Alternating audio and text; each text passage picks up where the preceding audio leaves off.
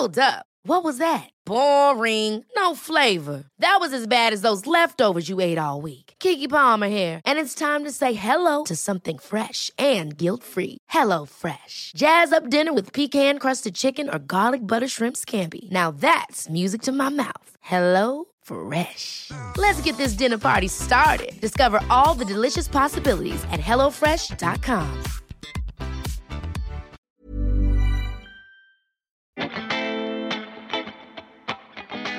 Bonjour à tous et bienvenue dans Cher Corps. Cher Corps, c'est une série de vidéos que j'ai créée et réalisée depuis 3 ans maintenant, disponible sur YouTube où les femmes parlent de leur rapport au corps. Les vidéos durent une quinzaine de minutes et j'ai décidé de garder nos échanges plus longs en podcast dans cette deuxième saison. Dans cet épisode, j'ai rencontré Diane, qui a 26 ans et qui a eu un cancer du sein il y a quelques mois. On parle de la découverte du diagnostic suite à son premier rendez-vous chez une gynéco, de l'annonce aux proches, de son envie de se battre tout de suite, de toutes les étapes de sa maladie et du rôle que ça a joué sur sa féminité. Un immense merci à Diane pour cette rencontre et ce témoignage très précieux. Si l'épisode vous plaît, n'hésitez pas à mettre 5 étoiles sur Apple Podcast et en parler autour de vous. Merci beaucoup et bonne écoute. Mon rapport au corps aujourd'hui, je... je me sens un peu plus... euh, Je me sens moins responsable parce que comme on me l'a modifié via euh, des opérations, de la maladie, des cicatrices, euh, de la fatigue, pas, pas le corps uniquement physiquement, mais le corps aussi, euh, comment je me sens au niveau fatigue, au niveau euh, de, de ce que j'aime dans la vie, euh, de- tout a été modifié. Et, et en fait, je trouve ça un peu cool parce que du coup, ça me dédouane de pas mal de choses. Et je... c'est un peu comme si je repartais à zéro, mon rapport au corps était un peu brouillon. Et maintenant, bon, bah, je sais, j'ai une nouvelle, on m'a donné une nouvelle base et je fais avec ça. Et en fait, ça me m'aide vachement. Enfin, moi, j'ai trouvé ça assez cool. Qui était un peu euh, brouillon, perdu. Bah là, c'était un nouveau. euh, Ça te remet à zéro. Ouais, ça a été une remise à zéro, ouais. Et ben, du coup, euh, on m'a trouvé un cancer du sein. C'était en, c'était en juin dernier. Ouais. En mai, fin mai, ouais, fin mai 2019, je suis allée chez la gynéco parce que je me suis dit ah j'ai 25 ans, il faut que j'y aille quand même. Et puis j'avais des problèmes, euh, j'avais des grosses douleurs de règles. Du coup, j'avais envie de, de régler un peu ce problème-là. Je me suis dit peut-être l'endométriose, tu vois, un truc Ouais. comme ça. Bah, finalement, elle m'a trouvé un cancer du sein, donc euh, c'était un autre problème. À la palpation, D'accord. en fait, elle a touché, elle a senti une grosse boule, mais que j'aurais pu sentir moi-même. Elle était vraiment énorme en fait. Mais moi, je, enfin, ça m'avait pas trop traversé l'esprit à 25 ans. Je, j'y avais pas trop pensé. Et euh, du coup, elle m'a envoyé faire une, la tempête. elle m'a envoyé faire une, une écho et une mammo. Et du coup, le radiologue a dit, oh, on va quand même faire une biopsie, une biopsie on ne sait jamais. Et du coup, on a fait la biopsie, et puis j'ai eu les résultats. Et du coup, euh, là, c'est le rouleau compresseur médical euh, qui a commencé à partir de là, où tu as des rendez-vous toutes les semaines, euh, pendant hyper longtemps. Est-ce que tu peux me rappeler ce que c'est qu'une biopsie? Biopsie, en fait, c'est une espèce de, de pistolet qui prend une carotte de, de chair. C'est un peu comme pour faire les analyses dans le permafrost euh, dans le- au Groenland. En fait, euh, ça fait clac-clac comme un gros pistolet. Et ça te prend, euh, ça te prend un peu de chair pour l'analyser après, l'envoyer à ce qu'on appelle l'anapathe, D'accord. qui l'analyse et qui du coup après envoie les résultats pour dire si c'est si c'est bénin ou si c'est malin. Donc arrive la biopsie. Euh, comment ça se passe? Est-ce que tu es avec des médecins qui sont bien avec toi, Oh. qui sont à, à l'écoute? Comment toi tu le vis à ce moment-là? Euh, moi, je le- la biopsie, le, le mot me faisait peur. Enfin, c'est là que, en fait, que j'ai commencé à sentir qu'il y avait peut-être un truc euh, pas cool. Moi, dès le début, je m'étais pas du tout. Enfin, ça m'avait même pas traversé la question que ça puisse être un cancer. Euh, Pour moi, c'était un fibrome, en fait, ce qu'on m'avait dit Oui. que c'était sûrement. J'ai juste une boule. Ma mère en a eu plein. Du coup, pour moi, c'était un fibrome. Je m'étais même pas posé la question. ça m'avait pas du tout traversé l'esprit. Et là où il y a eu le mot biopsie prononcé, j'ai commencé à me dire ah là, il y a peut-être peut-être un truc. Mais bon, voilà. Et heureusement, le radiologue qui l'a fait était hyper cool, vraiment bienveillant. Euh, Je lui ai broyé la main, mais euh, Mm. il a été très cool. Mais sinon, c'est un examen qui est un peu dur. Ça fait, t'es sous anesthésie euh, locale, mais c'est le bruit est très impressionnant. Ça fait vraiment un gros bruit de pistolet. Ah ouais. Et ça fait mal quand même, malgré la- l'anesthésie. Donc, c'était pas un moment très très cool. Et après, bah, tu passes deux semaines dans l'attente d'un résultat qui, est pas, qui, qui peut être euh, mauvais. Quoi. D'accord. Donc deux semaines à attendre. Tu reçois les résultats chez toi ou tu as le médecin qui Euh, t'appelle c'est ma. Alors, euh, du coup, j'ai attendu deux semaines et c'est ma gynécologue du coup qui m'a appelée. J'étais au travail, euh, je vous en appelle. Ça, après, on m'a dit que ça se faisait pas trop normalement. De- d'appeler comme de- ça ouais, de le dire par téléphone. Normalement, on te convoque et on, on, on se voit en vrai pour en discuter. d'accord. Du coup, bah, ouais, c'est vrai que j'étais dans le couloir au travail entre les chiottes et le, et le bureau de la DGE. Ouais. Allô? Oui? Ah? Ok. Donc heureusement, je travaillais avec une copine à moi sur un festival. Donc euh, je suis pu aller la voir direct, euh, lui dire bon, je pense que je vais rentrer chez moi, Ouais. il y a un petit problème. Du coup, je prends le tram pour rentrer chez moi, je me fais contrôler par les contrôleurs. je prends une amende. Oh, non, putain. parce que évidemment, j'avais pas eu le temps de m'acheter un ticket, et puis j'étais un peu euh, Ah oui. embrumée d'en prendre un truc pas très cool. Du coup, euh, là, j'ai commencé à bien pleurer. les contrôleurs, ils n'ont pas dû trop comprendre. Mais c'est qu'une amende, madame. Ah ouais. Et, euh, et là, bah, du coup, euh, ouais, c'est le. C'est tant que, tant que t'as pas de rendez-vous, qu'on te donne pas de rendez-vous, tu es juste chez toi en mode, bah, qu'est-ce que je fais du coup maintenant? J'hésitais à le dire à mes parents ou pas, enfin, je savais pas trop, parce que je savais qu'ils étaient en vacances. Et du coup, j'avais pas envie de leur pourrir les vacances, mais après, je me suis dit, non, mais tu peux pas attendre deux semaines avant de leur dire un truc comme ça, c'est horrible. Du coup, ils ont arrêté leurs vacances. Ouais, ils sont venus, ouais, ouais. Ils avaient acheté une bouteille de champagne pour le soir même qu'on a bu il y a pas très longtemps, du coup, finalement. Trop bien. Ouais. Et du coup, ouais, donc t'as pas. En fait, elle t'appelle, mais tu l'as pas vue directement, quoi. Non, non, T'as non. attendu Ouais. d'avoir un rendez-vous. Du coup, elle m'a appelée. Et euh, alors, comment ça s'est passé déjà? Ça commence à être flou parce qu'il y a eu tellement de trucs entre temps. Elle m'a appelée, elle me l'a dit. Et en fait, oui, c'est ça. Elle m'a programmé un rendez-vous avec euh, mon chirurgien D'accord. directement, celui qui m'a opéré par la suite. Du coup, euh, je l'ai vu, tout est allé très vite. euh, je l'ai vu euh, la semaine d'après, tu vois, un truc comme ça. C'est là aussi que tu sens que c'est un peu grave, c'est que tout va très vite. D'habitude, les rendez-vous médicaux, Oui. tu sais que tu attends énormément. Et là, d'un coup, euh, semaine sur semaine sur semaine, tu as plein de rendez-vous, voire même le lendemain des fois, et tout. Tu es là, ok, donc si ça va très vite, c'est que c'est un peu grave. Mm. Et euh, du coup, j'ai eu rendez-vous avec ce mec-là. J'ai eu énormément de chance. C'est le meilleur chirurgien de- du monde. Enfin, je souhaite à personne d'avoir à le voir parce que généralement, si tu vas voir un chirurgien gynéco, c'est que tu as un problème. Mais si un jour, euh, Ouais. il faut aller, faut aller voir celui-là, si un jour ça arrive. Du coup, c'est lui qui m'a tout expliqué en fait, finalement. Euh, C'était le premier rendez-vous que j'avais physiquement avec un médecin. Et donc, c'est lui qui m'a expliqué que j'allais avoir une chimio, que j'allais avoir la radiothérapie après, comment allait se passer l'opération. Enfin, il m'a vraiment tout expliqué le processus de ce qui allait se passer. Et il m'a donné un rendez-vous avec l'oncologue, qui est le médecin qui suit vraiment le cancer en lui-même, qui est un peu le coordinateur général euh, de, tout, de tous les soins. Quoi. Lui, c'était le chirurgien. Ouais, et moi, voilà. Donc normalement, c'est plutôt l'oncologue en Oui, fait qui ça, se fait ouais. ce truc-là. Mais là, il se trouve que le premier rendez-vous que j'ai eu, c'était avec le chirurgien, mais ça a été, je pense, un hasard de, un hasard de mé- médical. euh. Et, euh, et c'est bien tombé parce qu'il était vraiment super chouette. Et donc les oncologues que j'ai vus après étaient un peu moins chouettes. Là maintenant, j'en ai un qui est cool, mais en fait, j'ai été trimballée, j'en ai eu plusieurs. Ouais. Du coup, c'était un peu chiant parce que tu n'as pas trop le temps de tisser des, Bah oui, oui. des liens entre guillemets. euh. Là, ce chirurgien, finalement, je l'ai vu autant de fois que les oncologues, peut-être même moins, non, sûrement moins. Mais il se rappelait de ce que je faisais dans la vie. euh, il Ouais. donnait beaucoup aussi, de- il prenait beaucoup de temps pour parler aussi psychologiquement de comment j'allais et tout. Donc c'est plutôt cool que ça soit fait comme ça. Comment, euh, ton, comment tu l'as annoncé à ton entourage, à tes proches, euh, tes parents, et comment toi, tu tu tu t'as compris à quel moment tu t'es dit euh, putain merde, j'ai un Ouais. Euh, bah, moi, je l'ai annoncé euh, en mode blague, enfin pas en mode blague, euh, mais je- j'ai beaucoup utilisé l'humour. je me rappelle, j'ai fait une story sur Instagram à la con. J'étais bourrée parce que je m'étais bourré la gueule avec mon père parce que on m'avait dit bois beaucoup avant le début de la chimio parce qu'après tu pourras plus boire. Oui. Donc là, tu as un mois, profites-en à fond. Je- Du coup, je me suis bourré la gueule tout le temps. C'était un super mois. Et euh, du coup, j'avais fait une story bourrée où j'avais dit euh, j'ai un cancer. euh. Et du coup, il y a beaucoup de gens qui l'ont appris comme ça. Donc rétrospectivement, je me dis que c'était peut-être un peu, c'était peut-être pas la meilleure des Ouais, manières bon, de le faire, mais bon, sur le moment, c'était Ouais. cool. Et sinon, après, je l'ai annoncé de manière euh, très naturelle à mes colocs. Je suis rentrée, j'ai dit putain les gars, j'ai un cancer. Après, j'ai appelé, j'ai envoyé des textos, et puis c'était beaucoup genre de, de textos à la con, genre euh, bah, tu connais pas la dernière, euh, bah, j'ai un cancer du sein. euh. Cancer du sein est plus rassurant que cancer tout court. Ouais. Parce que cancer tout court, c'est. Cancer, c'est hyper vaste en fait. Bien Il y en a plein de types et ça peut être très grave, comme ça peut être euh, vachement plus tranquille. Un Ouais. cancer du sein comme celui que j'ai eu, pff, rétrospectivement, c'était chiant, hein, je le revivrai pas, mais franchement, j'ai eu beaucoup de chance, tu vois. C'était pas, le, pas la pire des choses que j'aurais pu avoir.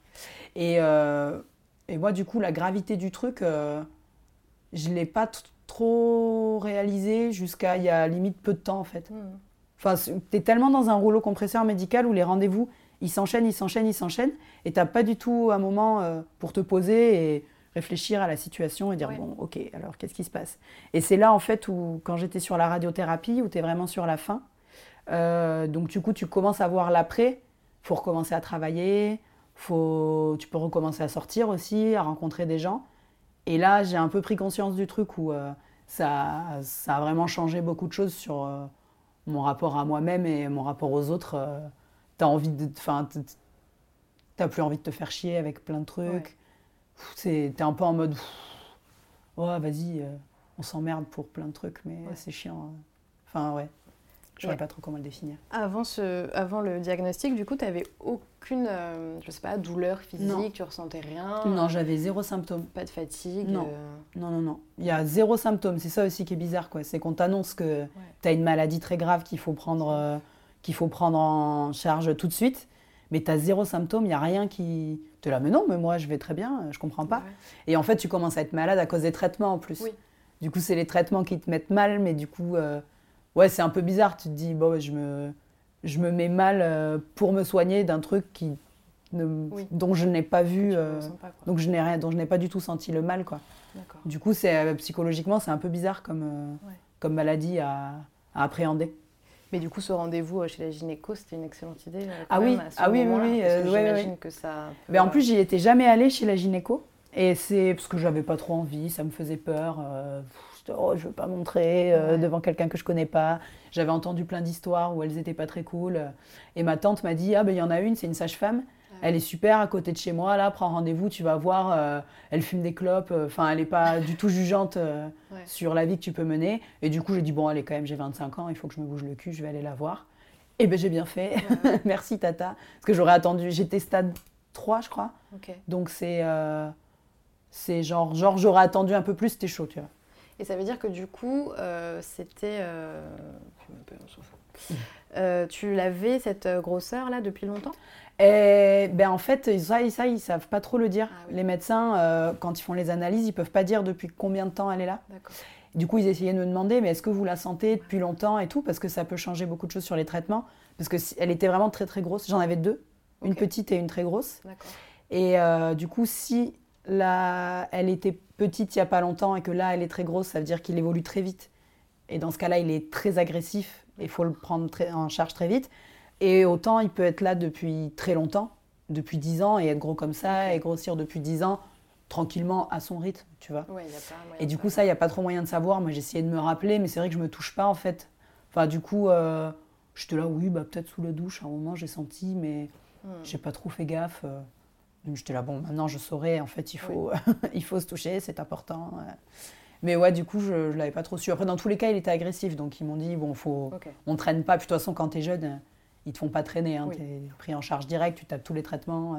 Donc tu as commencé par la chimio J'ai commencé par la chimio, parce que le but de la chimio, du coup, c'est de faire réduire au maximum la tumeur, D'accord. pour après, à l'opération, avoir pas grand-chose à enlever.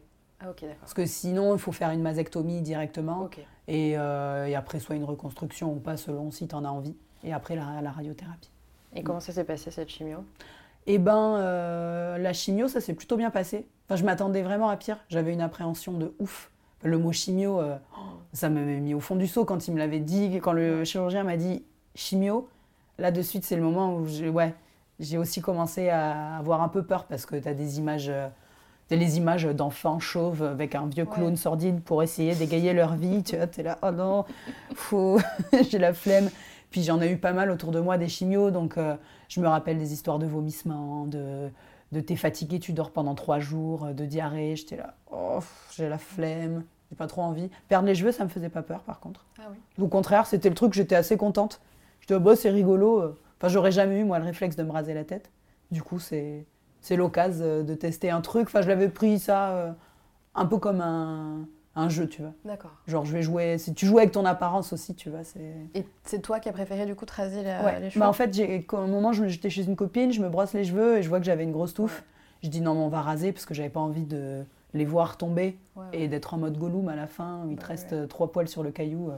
Comme ça, tu maîtrises aussi un peu le truc, tu vois. C'est toi qui, c'est toi qui rases. C'est mes colocs qui m'avaient rasé. C'était un moment très cool. Et ça t'a pas fait un petit choc quand Si. tu t'es vu Si, si, si.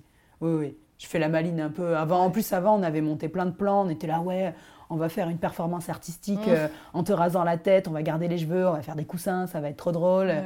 Bon, finalement, en fait, ça s'est fait en 10 minutes parce que j'avais un autre rendez-vous. euh, J'étais tremblante. J'ai dit, bon, allez-y, doucement. Ils m'ont fait le coup de, oh non, euh, la tondeuse, elle marche plus, alors que j'avais juste la tonsure euh, qui était rasée. C'était rigolo. Mais après, quand je me suis vue dans le miroir, euh, j'ai un peu fait, oh Ouais. Ah, et en fait, très vite, j'étais là, non, mais en fait, euh, en fait, ça va. Et je me trouvais hyper stylée, les cheveux. Ah, trop bien. Ouais. Je trouvais que c'était hyper cool, et puis ça te donne un- une allure quand même. Ouais, grave. Ouais, ouais. Et t'avais les cheveux euh, jusqu'où? J'avais les cheveux longs. Euh, j'allais jamais, jamais chez le coiffeur. Ouais. Donc j'avais Genre les- long? genre long, ouais, Ah ouais, long. quand même. Ouais, très long, très long et bouclé. Ok. Ouais. Du coup, c'était un gros, gros changement. Mais Bah je, me, je me les, ah oui, si, je me les étais coupés au carré avant de les raser. D'accord. Genre deux semaines avant, euh, deux semaines avant, un truc comme ça. J'avais histoire de gradualiser le, ouais, de graduer le truc, je sais pas comment on dit. Gradué, ouais, ça me Oui. semble bien. Ça a l'air bien. Et puis on l'invente. Oui, voilà. Et du coup, combien de temps ça a duré cette chimio ça a duré quatre mois et demi. Ah Donc euh, j'y étais de, de fin mai, début juin, ou de fin juin, je sais plus. Ouais, bon, mai, mai juin Ouais. jusqu'au 2 octobre. 4 mois et demi. Et ça veut dire que tu es toujours à l'hôpital? Comment Non. ça se passe? Alors ça dépend des chimios, bien sûr. Ouais. Euh, moi, j'ai eu un protocole où euh, d'abord c'était une fois toutes les trois semaines D'accord. sur un gros produit. euh, on te le met vraiment avec une seringue. c'est une seringue d'un produit rouge. Ils appellent ça Ah la oui. grenadine. C'est mignon. Et du coup, c'est l'infirmière qui te l'injecte dans le cathéter que tu as dans le bras. Oui. Et, et c'est vraiment un, c'est un produit hyper corrosif. genre, si ça va sur ta peau, ça, te, ça te désintègre le truc. Enfin, ça Ah fait ouais. trop peur, quoi. T'es là. Oh. Et ça, c'était un, pro- c'est un produit bien vénère qui te fout bien la gerbe. euh. Enfin, c'était pas. J'étais pas très bien sur le moment. Mais en fait, finalement, donc, dès le lendemain, euh, Tu restais à l'hôpital du coup? Juste l'après-midi. Ah, juste l'après Ah ouais, c'est en ambulatoire, ouais. C'est en ambulatoire, tu je passais ouais, l'après-midi à l'hôpital. Donc là, c'était. J'en ai eu trois des comme ça, toutes les trois semaines. D'accord. Donc j'ai eu trois semaines avec ce produit-là. Et, euh, et après, je suis passée au Taxol. C'est un autre produit où là, c'est une fois par semaine et c'est plus court. D'accord. Et c'est moins Et violent que le début Ça dépend. Ben, moi, j'ai eu un peu peur quand ils ont dit Taxol parce que j'ai une tante qui est décédée d'une allergie à ce produit-là. Merde. Du coup, euh, il n'y a pas très longtemps, en plus, euh, du coup, ils m'ont dit Taxol. J'étais là, non, bah, pas Bah un oui. autre, t'as pas un autre Doliprane? Non, pas possible. non, bon, d'accord. Et l'homéopathie, non, bon, d'accord. Et en fait, le Taxol, ça fait peur parce que le- la toute première injection, tu fais une espèce de réaction allergique. Ça ne Ok. le fait pas à tout le monde, ça le fait pas à chaque fois, mais moi, ça l'a fait. Et ça fait quoi? Et euh, tu, tu- j'ai eu l'impression que j'étais en train de mourir. Enfin, c'est vraiment, je n'étais pas vraiment allergique parce que ça le fait qu'une fois. Et euh, c'est vraiment quand le produit arrive dans ton corps, j'ai eu l'impression que mes poumons, d'un coup, ils faisaient euh, la taille d'une noix. Et grosse bouffée de chaleur, j'étais rouge. Avait ma tante qui était avec moi, elle m'a dit, mais enfin, elle aussi, elle a eu très peur parce que d'un coup, euh, c'était comme ça, et ça dure pas si longtemps que ça finalement. Mais euh, et après, ça passe nickel. Mais du coup, ça fait un peu peur. T'es là, euh, c'est un peu traumatique, genre non, mais je le veux pas ce produit-là, c'est tout pourri quoi. Franchement, pff, tout ça pour être soigné d'un truc qui me faisait rien. En plus, moi, j'allais très bien avant que vous trouviez ça.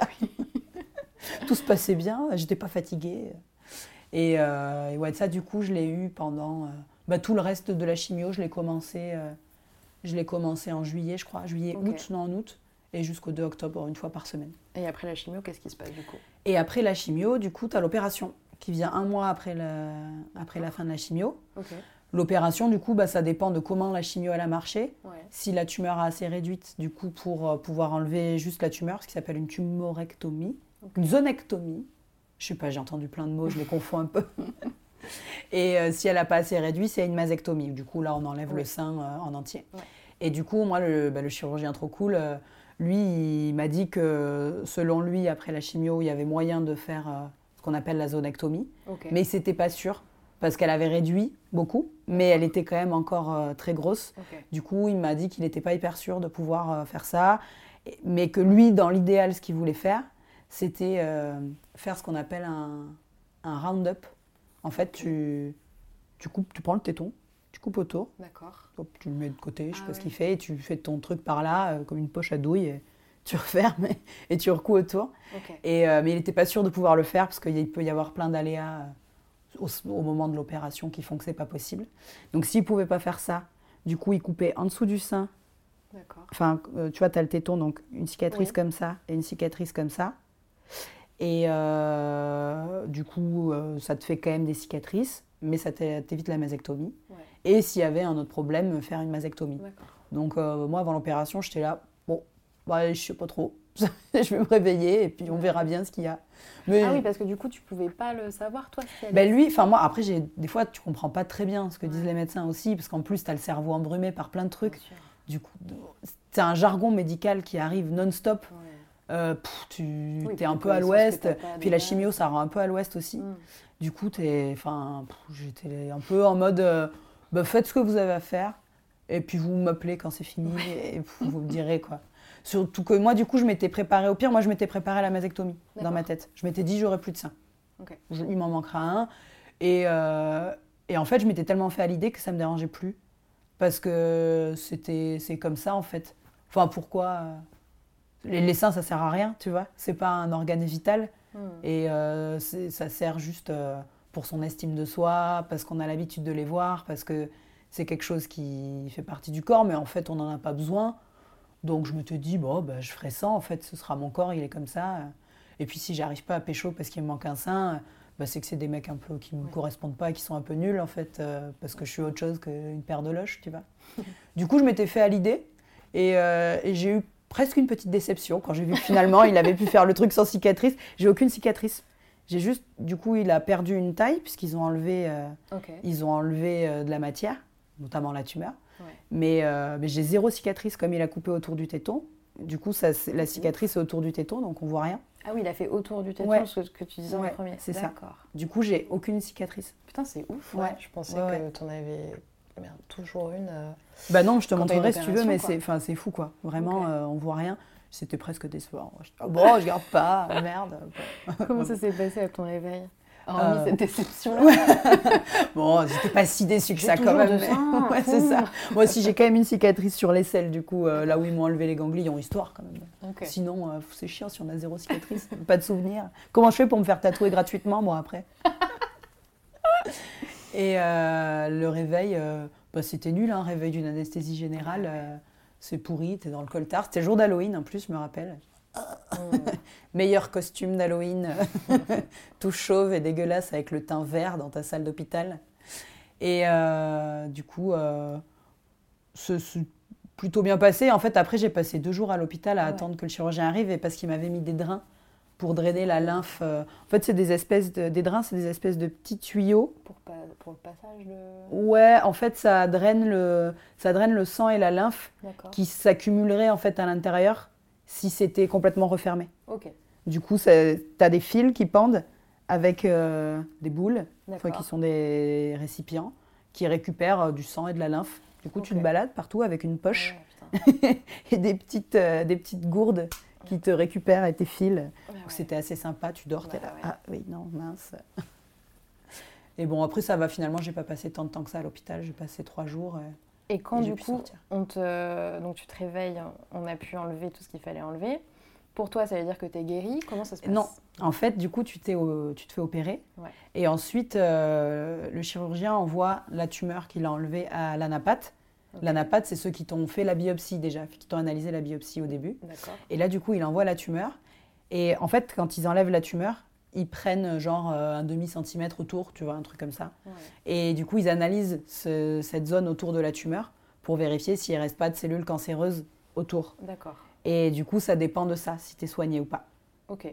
Et donc ces résultats, tu les as trois semaines, je crois, après l'opération. Ça dépend de comment ça va vite. Moi, j'ai, je crois que j'ai attendu, euh, je crois que j'ai attendu deux, trois semaines. Ouais, donc tu as quand même encore une Oui, encore, quoi. voilà, as encore cette attente-là où tu sais que si ça n'a pas marché, tu repars sur un autre protocole de soins Ouais. ou peut-être une autre chimio, euh, peut-être une autre opération, une mastectomie par exemple. Ok, Donc tu sais pas trop. Et bon, moi finalement, j'ai eu de la chance et ça a fonctionné. C'est bon. d'accord. J'ai eu rendez-vous avec le chirurgien, il m'a dit Vous êtes guéri Ouais Et c'est là aussi que c'est le problème de cette maladie, où tu es guéri, mais en fait, tu as encore plein de trucs à faire. Tu as beau être guéri, mais il te reste la radiothérapie. Ça, Enfin, c'est moi, quoi, du coup, la La radiothérapie radiothérapie, moi, ça s'est pas très bien passé en plus. C'est euh, des rayons. Donc en fait, c'est comme un scanner. Tu es sur une table Ah Tu dur. vois, et t'es dans le, dans le tube euh, pendant. La durée, ça dépend des gens. Moi, ça durait une vingtaine de minutes en gros. Et c'est tous les jours. Ah Du coup, il y a une régularité qui fait que c'est pendant un mois, moi- enfin un mois, un mois et demi.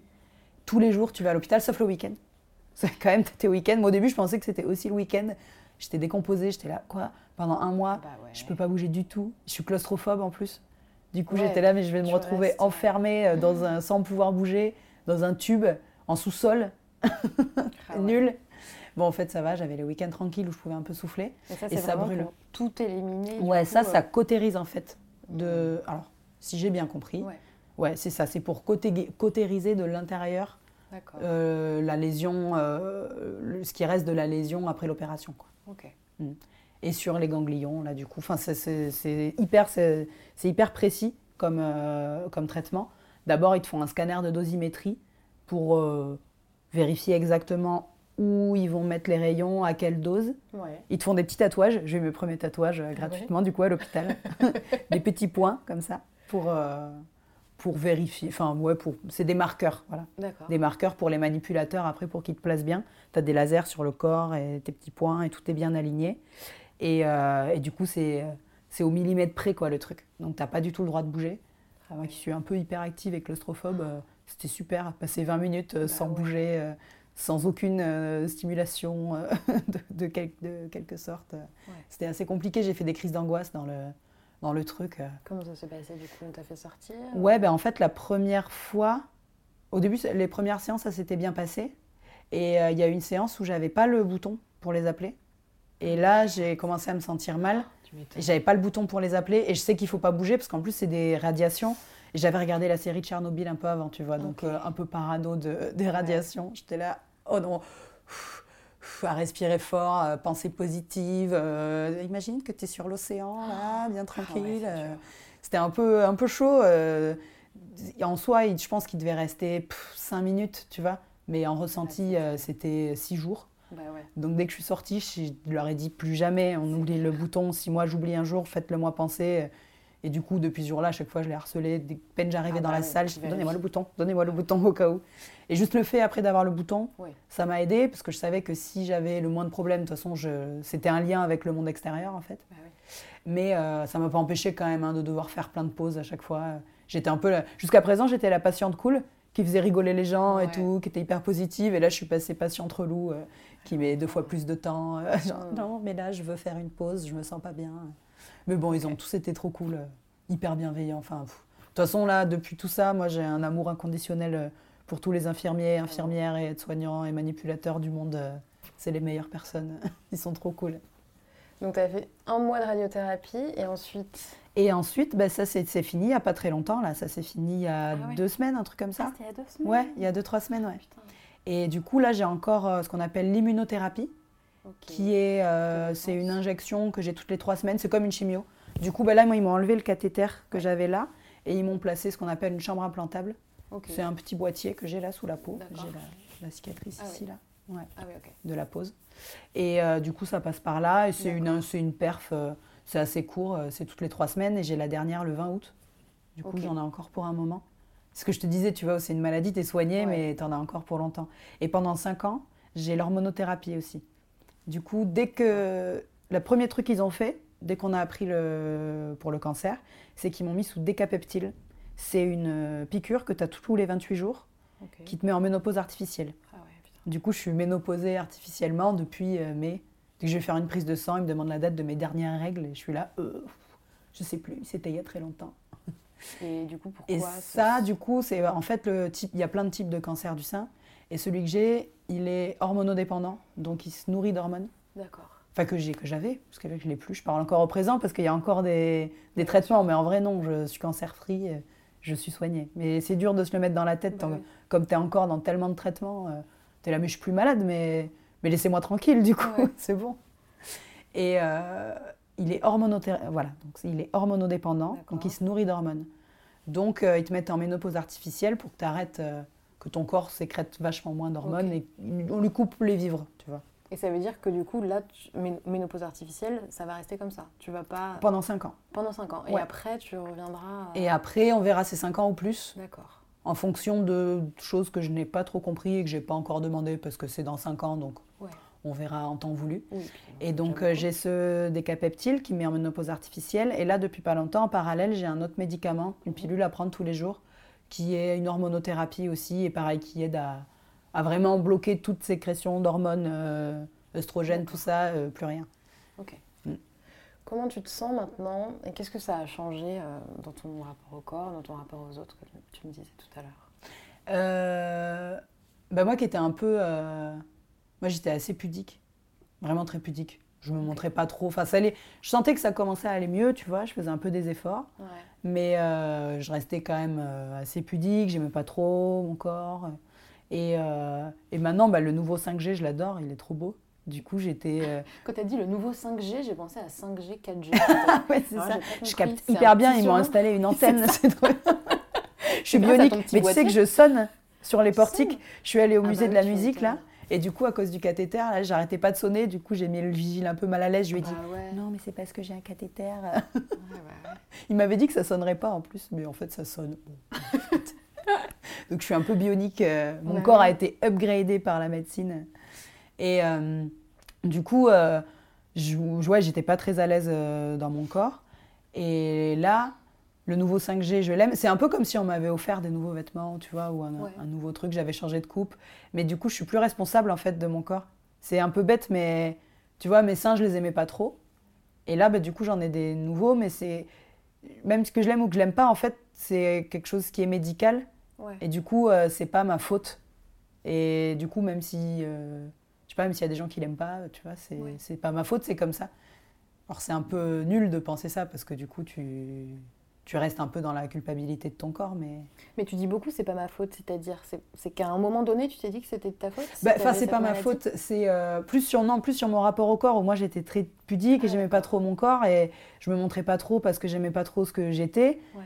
Et tu vois, un peu costaud, ah oui, bah, je mange trop, je fais pas de sport, mais en même temps, j'aime bien manger. Mais du coup, j'étais un peu, un peu désolée de, de ce que je faisais, tu vois.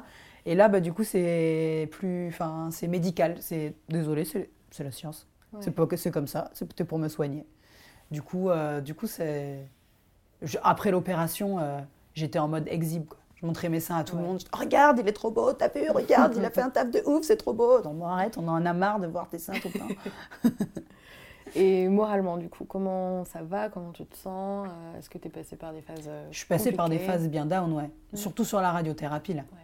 Où j'étais vraiment pas bien. Avant, ça allait parce que je m'étais pas du tout posée une seule fois pour réfléchir. euh. Ouais. Et t'es es dans l'action. En fait, on t'a donné une mission avant, Ouais. tu vois. T'es malade, il faut te soigner. Du coup, tu prends le taureau par les cornes et t'y vas et tu dis, bon, vas-y, le but, c'est me soigner. T'as pas eu de moment où justement, toi, t'es rentré direct dans euh, je suis malade, je vais me Ouais, soigner. ouais, T'as pas eu le Ouais, moment, genre c'est euh, ça. secours. Euh, J'en parlais avec mon chirurgien, il me disait, les gens, euh, le- la première étape, c'est d'accepter la maladie. Et il m'a dit, Ouais. vous, vous l'avez fait très vite. Enfin, vraiment, moi, c'est vrai qu'en en trois jours, le truc s'était géré. J'étais là, bon, ok, en fait, il y a un problème, il, faut, il y a des solutions, et on y va, et ça sert à rien de tergiverser, et il faut le soigner. Et du coup, une fois qu'il est soigné, eh ben, il reste plein de trucs à faire, et tu commences à être un peu fatigué, à te Ouais. dire, vas-y, j'en ai, j'en ai un peu marre, là. Ouais. Et, euh, et là, c'était un peu dur, parce que tu vois l'après aussi, où il faut se reconstruire, il faut retrouver du travail, faut rechoper, il faut Ouais. se refaire des amis. Mais du coup, tu n'es plus la même personne. C'est recommencer. Mais en fait, tu as, l'impression de finir euh, un marathon ou une énorme randonnée. Et euh, en fait, tu es revenu au point de départ, mais juste un sac à dos dix fois plus lourd parce que tu as ramassé plein de cailloux. Et du coup, faut que tu continues ta randonnée. La vie, enfin, la vie, elle continue, mais tu plus du tout la même personne. Et euh, tu as vécu un truc qui est quand même un peu chaud, tu vois, un peu dur. Du coup, c'est ton rapport avec les autres, il est un peu, un peu niqué, quoi. Enfin, niqué. Il n'est pas niqué, mais tu te rends compte euh, de plein de prises de tête, euh, de choses auxquelles on réfléchit tout le temps. Tu vois, le fait de vivre en ville, comme je te disais, enfin, Ouais. de courir partout pour choper son bus, pour machin, avoir un boulot et tout. euh, moi, j'ai eu une grosse période de mais pourquoi je devrais retravailler? Pourquoi on travaille? Enfin, non, j'ai pas du tout envie, moi, de galérer à bosser pour avoir de l'argent pour rentrer chez moi. Pour faire quoi pour... Enfin, non, c'est nul. Plus avoir le temps de vivre Ouais, ta ouais, ouais, c'est ça. En fait, c'est débile. Mais bon, après, voilà, faut. Si non, tu te rends compte aussi qu'il faut. Tu vas pas passer ta vie à élever des chèvres. De toute façon, il faut des sous pour élever des chèvres. Donc, dans tous les cas, il faut travailler. Enfin, c'est.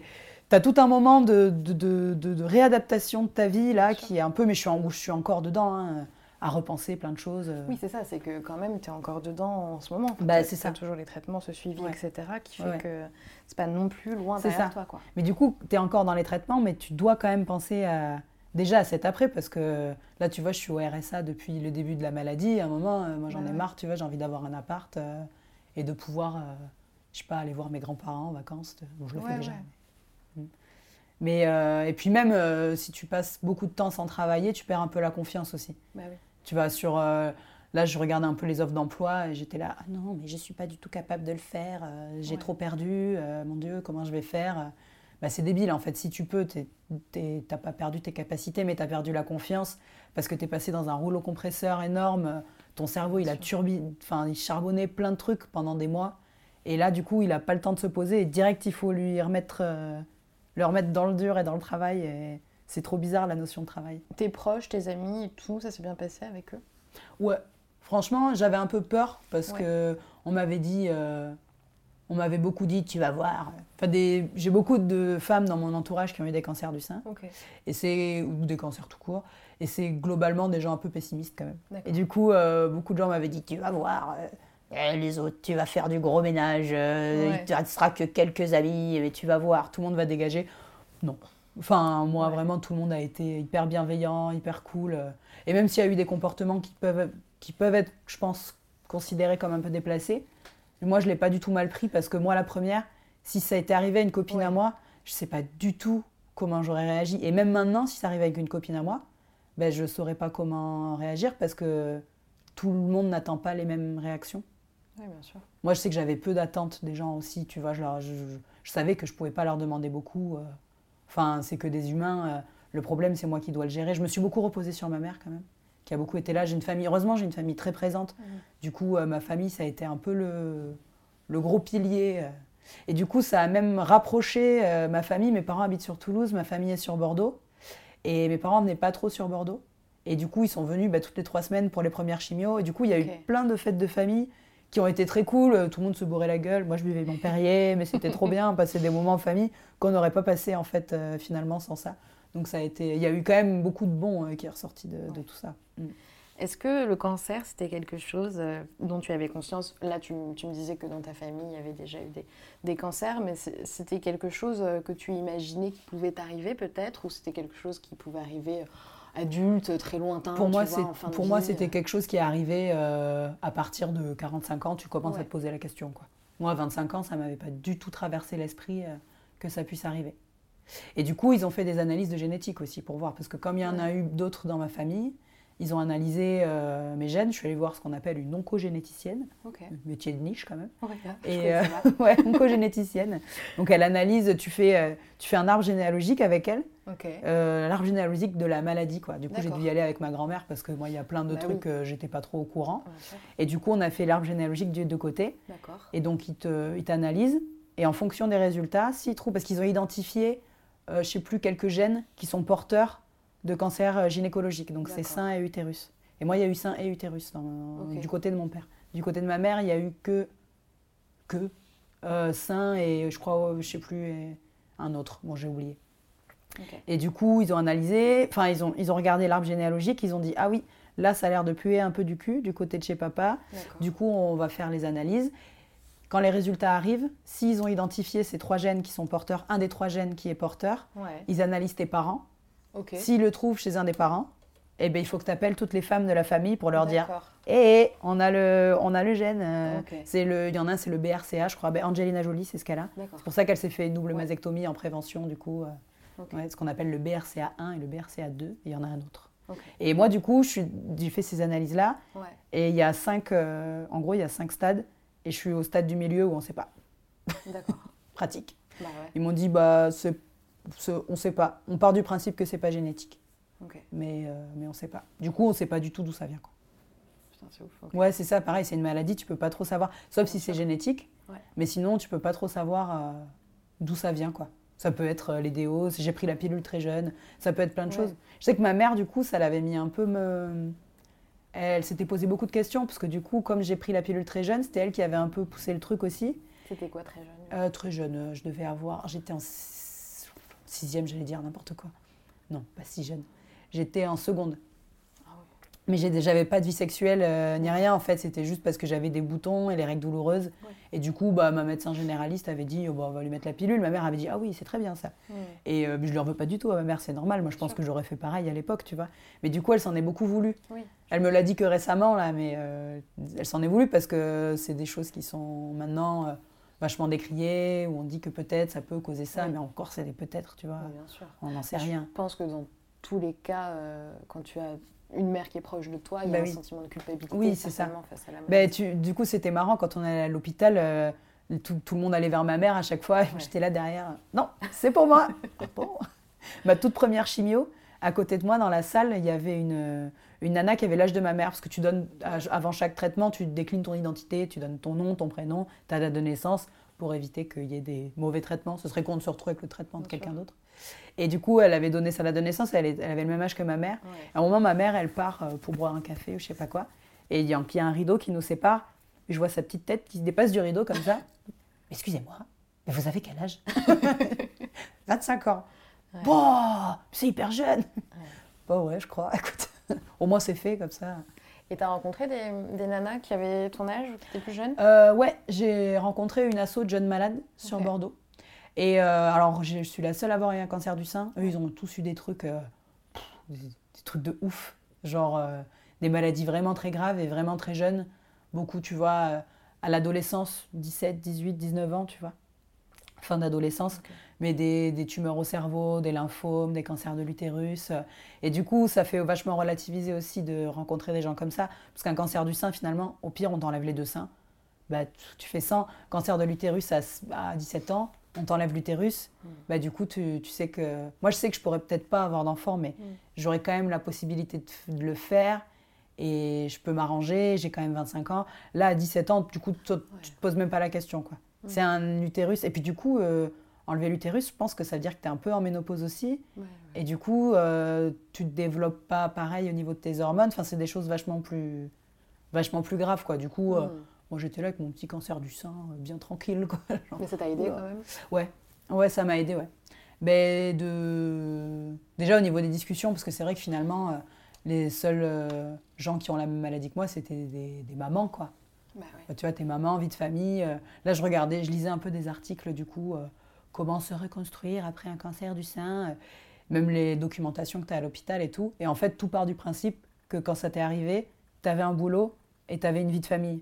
C'est euh, comment euh, raviver la flamme avec son mari, euh, faire garder ses enfants, euh, réadapter son poste de travail. euh, mais ce qui est normal parce que c'est fait pour la majorité des gens, l'écrasante majorité des gens, ça leur arrive euh, à 45-50 Ouais, ans, où 40 tu as un métier, tu T'es as installé. installé, t'as un mari, t'as des enfants. Moi, j'étais là, ben, je peux, en fait, euh, j'ai pas à me reconstruire, me reconvertir. faut déjà que je me convertisse tout court. En fait, euh, ma, ma vie professionnelle, elle est au niveau euh, 0,1. euh, j'ai pas de mec, euh, j'ai pas d'enfant. euh, ça va être galère Ouais. cette histoire.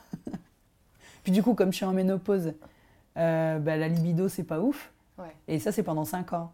Donc, euh, Ouais. je sais que je pourrais recommencer à baiser à 30 ans, c'est cool. Est-ce que tu en as voulu à ton corps? Euh, je m'en suis voulu à moi aussi beaucoup parce que je l'avais mis un peu à rude épreuve mon corps. Enfin, je faisais beaucoup la fête. Je le fais encore un peu, mais quand même avec parcimonie maintenant. Mm. Je faisais beaucoup la fête. J'ai un travail du coup où tu, tu dors très peu hein, quand tu es sur les festivals. C'est une hygiène de vie qui est pas ouf. Euh, Tu dors deux heures, euh, tu charbonnes, du coup tu bois du café, euh, tu fumes des clopes. ouais. J'avais une hygiène de vie qui était vraiment pas dingue et du coup je m'en suis quand même pas mal voulu de ça. Je me suis dit est-ce que c'est pas est-ce que c'est pas mon corps qui me dit bon écoute euh, maintenant moi j'ai envie de me reposer et Ouais. d'arrêter de courir partout et d'être dans le stress et, et de faire la fête à tout va et de dormir deux heures par nuit tu vois. Ouais. Et euh, du coup mon corps je l'ai plus je lui ai dit euh, ok bon désolé on va se calmer. Ok. Pour ça que là, du coup, j'ai envie de- d'un boulot un peu plus calme, de me reconvertir un peu, rester dans la musique, tu vois, mais plus être euh, sur des exploits de festivals où du coup tu cours partout et, et tout devient la moindre source de stress, quoi. S'il manque euh, une gourde quelque part, c'est un, c'est, euh, c'est un incident, tu vois. Mm. Et pff, j'ai plus envie de ça. Il y a des gens qui peuvent, qui ont les, le coffre qu'il faut pour assumer ce stress-là. Moi, je pensais que je l'avais, mais visiblement, je pense que mon corps m'a dit Ouais. non, pas trop en fait. Après, ça, voilà, c'est moi qui fais des, des analyses sur la comète, mais c'est un peu comme ça que je le ressens. Oui. Non, mon corps. euh, bah après, si, forcément, j'aurais préféré quand même euh, rester comme avant, tu vois. C'était un peu plus confortable. Puis euh, j'étais en bon lit en social, euh, j'avais le cerveau qui percutait très vite, euh, faire tout le temps des blagues et tout. Là, je suis, encore, je suis un peu au ralenti maintenant. Je suis moins, euh, je suis moins alerte. Ça, c'est un des effets, euh, c'est un des effets secondaires de la chimio qui commence à être un peu étudié. C'est que ça t'est, euh, ça te ramollit un peu le cerveau. Je saurais pas comment le dire dans des termes médicaux. Ça se Ouais, trouve, il y a ouais. un médecin qui va voir et qui va dire euh, pas du tout, c'est Oui, pas enfin, ça. C'est comme tu l'as vécu. Mais euh, c'est voilà, c'est comme ça que je le ressens. Et c'est vrai que j'ai vu des ateliers un peu euh, pour euh, remuscler un peu son cerveau entre guillemets quoi. Parce que j'étais à l'Ouest, je mettais vachement plus de temps à percuter les choses. Après c'est qu'aussi avant j'avais vraiment un esprit très rapide. Tu vois, Je- j'analysais très vite les situations, c'est ce qui faisait un peu ma force. Et maintenant je sens que j'ai besoin de plus de temps. Je suis un peu plus lente, mais c'est pas grave. hein, c'est comme ça, mais il faut juste que j'apprenne à, composer quoi. Qu'est-ce que tu donnerais comme conseil à une euh, jeune femme de ton âge, certainement, qui, euh, qui découvre euh, à l'instant, qui vient de découvrir qu'elle était atteinte d'un cancer du sein ou d'un cancer en général? Euh, c'est un, peu un peu compliqué de savoir quel conseil donner à, Mhm. à quelqu'un qui l'a, parce qu'on est tous différents en fait. sûr. Mais je lui dirais, je pense que si euh, là il y a une nana euh, qui vient d'avoir un appel euh, ou qui sort d'un rendez-vous avec son gynéco ou avec son chirurgien, j'en sais rien, faut pas qu'elle ait peur, tu vois. C'est, ça se soigne. Il faut essayer de faire confiance au médecin quand même et pas avoir peur. Ouais, ça va le faire. Mhm. C'est ça, ouais. Garder, garder confiance en, en soi, en son corps aussi, finalement. Et puis si tu es jeune, de toute façon, tu es beaucoup plus réceptive au, au traitement. Ouais. Et c'est vrai que c'est un peu dur. Qu'est-ce que j'aurais aimé entendre? Je sais pas, j'aurais aimé, je pense, ouais, te prendre en- quelqu'un qui te prend dans tes bras et qui te dit T'inquiète pas, Mm. ça va le faire, tout va bien se passer, n'aie pas peur. Parce que c'est ça aussi beaucoup, quand tu as peur, tu es, en tension et ton corps, tu es dans le stress. Et du coup, bah, forcément, le stress, je pense que c'est le truc le plus mauvais qu'il peut y avoir pour ton corps. Mais c'est Mm. difficile de ne pas avoir peur, euh, j'imagine. Bah ouais. En fait, moi, ça a été tellement naturel. euh, Ouais. La peur, je l'ai eu après. Bah Maintenant, oui. je suis hyper flippée. Des fois, la nuit, j'ai peur de mourir, tu vois. Je suis là, genre, oh, si je fais un AVC cette nuit et tout, c'est débile, j'ai aucune chance. euh. En plus, je suis suivie au niveau du cœur et tout va bien, tu vois. Mais, euh, mais maintenant, j'ai peur parce que je pense que j'ai le recul et où je réalise que j'ai vécu quelque chose qui mettait ma santé en danger. Mais sur le moment, c'est vraiment comme si on m'avait donné une mission.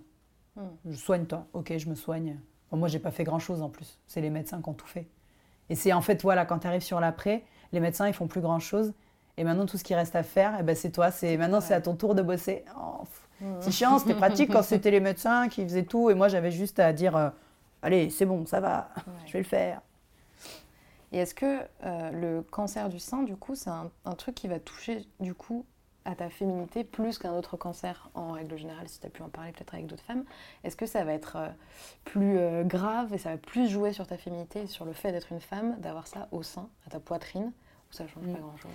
Eh ben, je pense que ça dépend des gens comment ils le vivent. Mais moi, de mon point de vue, finalement, ça touche moins la féminité qu'un cancer de l'utérus, par exemple. Mm. Enfin, finalement, ça revient à la question de qu'est-ce que c'est qui fait qu'on est une femme? Est-ce que c'est d'avoir un utérus ou est-ce que c'est d'avoir des seins? Bah, Finalement, pour moi, je pense que c'est peut-être ni l'un ni l'autre, j'en sais rien, j'ai pas de réponse. Mais euh, je pense qu'il faut relativiser et se dire que c'est que des seins, tu vois. Au Mm. pire, tu- vraiment, au pire, tu perds un sein, tu perds les deux seins. Bah, on fait 100, tu vois. Enfin, je comprends hein, qu'il y ait des gens que ça touche parce que c'est vrai que c'est. C'est un organe qu'on voit euh, et on est habitué à une silhouette avec euh, des seins, Oui, mais tu vois, des femmes plates, elles sont très belles en fait. hein. Du coup, après, il y a, un truc- il y a peut-être un truc sur l'allaitement aussi.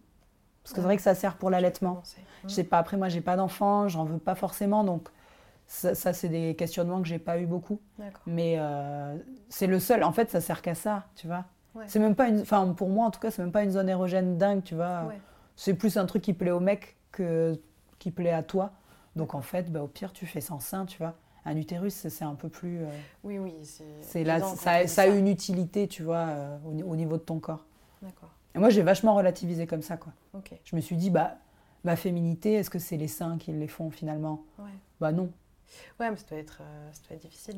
Ouais, oui, oui. La fémi- euh, les cheveux et la Oui, poitrine. oui c'est vrai que ça fait. Oui, tu même- perds cheveux et seins. Ouais. Donc ça. Mais c'est bizarre parce que moi, vraiment, ça m'a pas.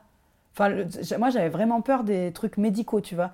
Genre euh, vomissement, euh, fatigue. euh, parce que j'avais une amie de ma tante qui en avait un et avec le Taxol, justement, Hmm. elle me disait qu'elle dormait trois jours de suite, tu vois. Ah. Moi, j'avais trop peur de ça. J'étais- Moi, j'avais peur de vomir, de, de faire que dormir, Ouais. de ce genre de trucs. Mais perdre mes cheveux, perdre mes seins, je trouvais que c'était rigolo, en fait. Parce que finalement, tu joues un peu aussi, du coup, avec ton apparence.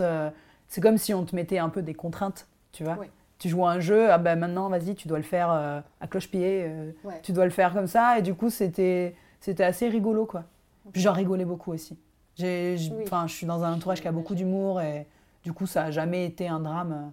Ça a toujours été rigolo. Je comprends hein, qu'il y ait des gens qui le vivent mal, mais je pense que quand tu prends du recul, euh, bah, des cheveux, ça repousse.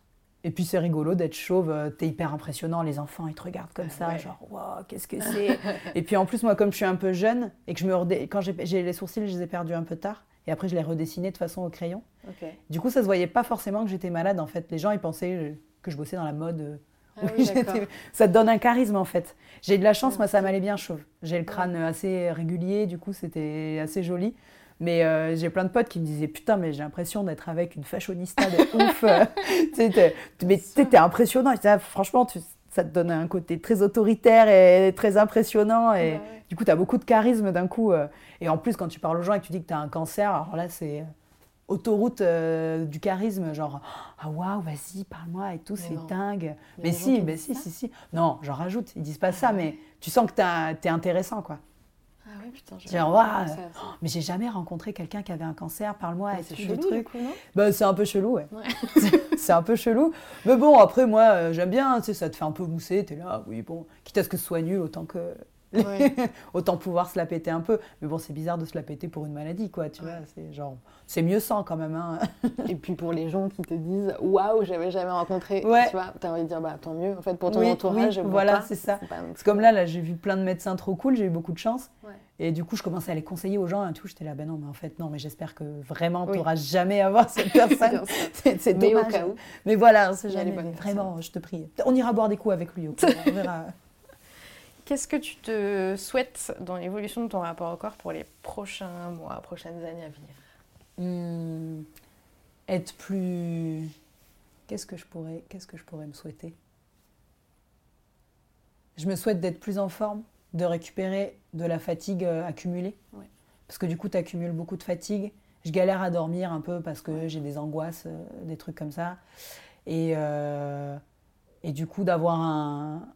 D'arriver à mettre de côté le médical avec mon corps aussi, quand même. Parce que là, je le vois encore comme un, quelque chose à soigner, à y prendre Ouais. soin. Et du coup, je suis un peu dissociée de mon esprit, un peu dissociée de mon corps. Mon corps est devenu un peu un outil et un, quelque chose qui est dans les mains du médical. Hmm. Et du coup, j'ai envie de le reprendre un peu pour moi et qu'on arrive à mettre de côté toute la maladie et qu'on puisse continuer à avoir une vie euh, un peu comme avant, qui, s- qui sera jamais comme avant, parce que je suis plus la même Ouais. personne du tout. C'est quelque chose qui te change profondément, mais qu'on arrive à avancer tous les deux bien tranquille. Et avec mes nouveaux seins qui sont trop beaux. Enfin bon, pour l'instant, j'en ai qu'un. Dans un an, j'ai l'égalisation. Ah, Et ouais, je me fais égaliser. Parce que là, du coup, ils ont aucun rapport l'un avec Ah l'autre. oui, c'est pas Et ouais. la même. Mm. euh, Bah, du coup, comme j'avais le, le- mon cancer était que dans le sein droit, Ah oui. du coup, ils m'ont opéré du sein droit, mais le sein gauche, il est euh, comme avant. Du coup, euh, j'ai droit à l'égalisation dans un an, qui est Ok. remboursée par la Sécu, bien entendu. Ça, c'est cool. Trop bien d'être en France aussi. Ouais. Ah ouais. Oh, Oui, tu, tu réalises budget. ça, tout, tout ce Ah qu'il y a sur maladie, clair. tout comme quand il C'est y a la clair, maladie, franchement, euh, arrive. Je me plaignais beaucoup. Je suis là, ouais, bon, c'est. Il faut, faut continuer à se plaindre parce qu'il y a encore des choses à, Ouais. à gagner, tu vois. Et il faut pas le perdre, ce droit-là. Ouais. Mais euh, c'est c'est trop bien, quoi. Si Ouais. t'arrives aux États-Unis, tu es dans une merde, euh, c'est pas sûr. possible, quoi. Tu peux pas te soigner, en fait. Mais en tout cas, euh, en tout cas moi, je suis, euh, je suis vraiment contente, finalement, d'avoir euh, d'avoir pu avoir ce, ce, ce petit déclic de, de OK, le corps, il faut y faire attention, quand même. Au-delà de l'apparence, tu vois, physique, mais au niveau de, de ta forme, de faire de l'exercice, euh, d'avoir une vie à peu près saine, moi, j'en étais à des kilomètres. J'en suis pas encore très proche non plus. hein. Je, je suis pas, je fume encore euh, moins, mais je fume encore un peu. Je fais toujours pas trop trop de sport encore. Mais je sais que je vais vers là et je vais essayer de le bichonner un peu, mon corps. euh. Ça m'a. J'avais, en fait, mon corps, je le considérais que physiquement, tu vois, sur l'apparence qu'il avait. Bah oui.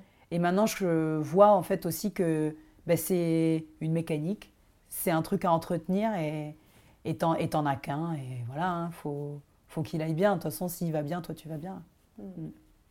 Trop bien. Ouais. Merci beaucoup Diane, c'était trop plaisir. bien. Merci de m'avoir envoyé ce petit mail Avec plaisir. pour participer. Vraiment. J'espère que j'ai pas trop bafouillé. T'as pas du tout bafouillé Ouais, c'est T'as l'impression d'avoir bafouillé Non? Non, je sais pas. Parce que je, moi, je me perds dans mes pensées des fois, du coup, je sais pas trop ce que Non. je voulais dire à la base. C'était très bien, très Ouais. clair. euh, puis j'ai appris des choses. Et je oui. pense que je ne serai pas la seule à apprendre des C'est choses. ça.